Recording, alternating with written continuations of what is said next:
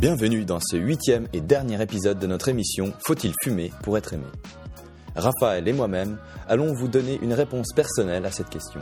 Soit, des jeunes seraient-ils poussés à la consommation de cigarettes dans le but d'améliorer leurs relations sociales Personnellement, nous pensons que oui, mais dans des proportions beaucoup plus faibles que l'on ne l'imaginait.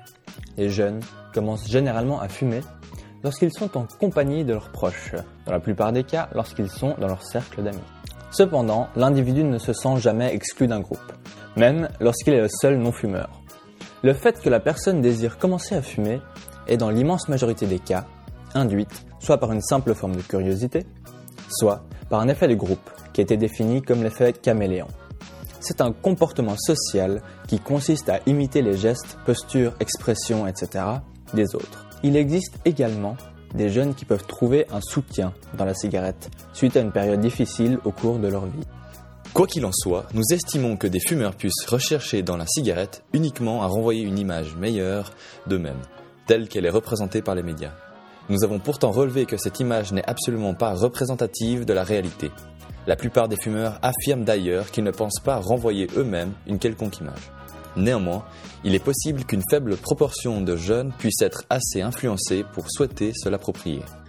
Je pense que, peu importe le groupe, que les gens soient fumeurs ou non, ils n'accordent pas plus d'importance à la cigarette qu'à d'autres critères, comme la tenue vestimentaire ou les propos énoncés par la personne lorsqu'ils sont confrontés à elle. Il n'y aurait donc selon moi aucune forme de discrimination. Contrairement à Raphaël, mon avis est que même si les gens prétendent ne pas accorder d'importance au fait que la personne fume ou non, elles émettraient un jugement intérieur qui serait inconsciemment induit par cette image du fumeur véhiculée par les médias. Un individu non fumant serait donc involontairement considéré comme plus coincé ou renfermé. Dans le premier épisode, nous nous sommes demandé si le sexe de la personne jouait un rôle dans ce comportement. Nous pensons, et sommes du même avis pour dire, à cause de ce que nous avons vu dans l'épisode précédent, que la jante féminine aurait plus de chances de devenir cette forme de fumeur social. De par l'image que leur impose notre société actuelle, certaines s'armeraient de la cigarette pour pallier au manque de confiance en soi et du même coup afficher une image plus sophistiquée. Cela reste bien entendu une hypothèse. Lors de cette enquête et de nos multiples interviews, nous avons relevé une chose étonnante. Cela touche principalement les non-fumeurs. Les non-fumeurs n'ayant encore jamais touché à la cigarette auraient plutôt tendance à ne pas vouloir fumer, de peur de se ridiculiser en ne sachant pas comment fumer. Pour certains, comme ici Robin Reuteler, il serait même préférable de ne pas fumer pour être aimé.